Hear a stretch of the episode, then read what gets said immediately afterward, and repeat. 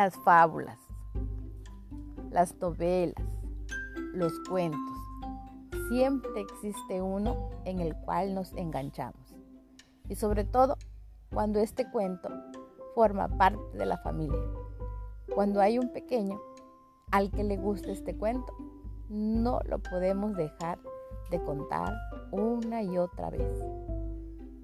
Dentro de esta historia del peinado de la tía Chofi hubo muchas risas, muchos juegos, muchas historias y diversiones. En esta ocasión vamos a contar el cuento del peinado de la tía Chofi.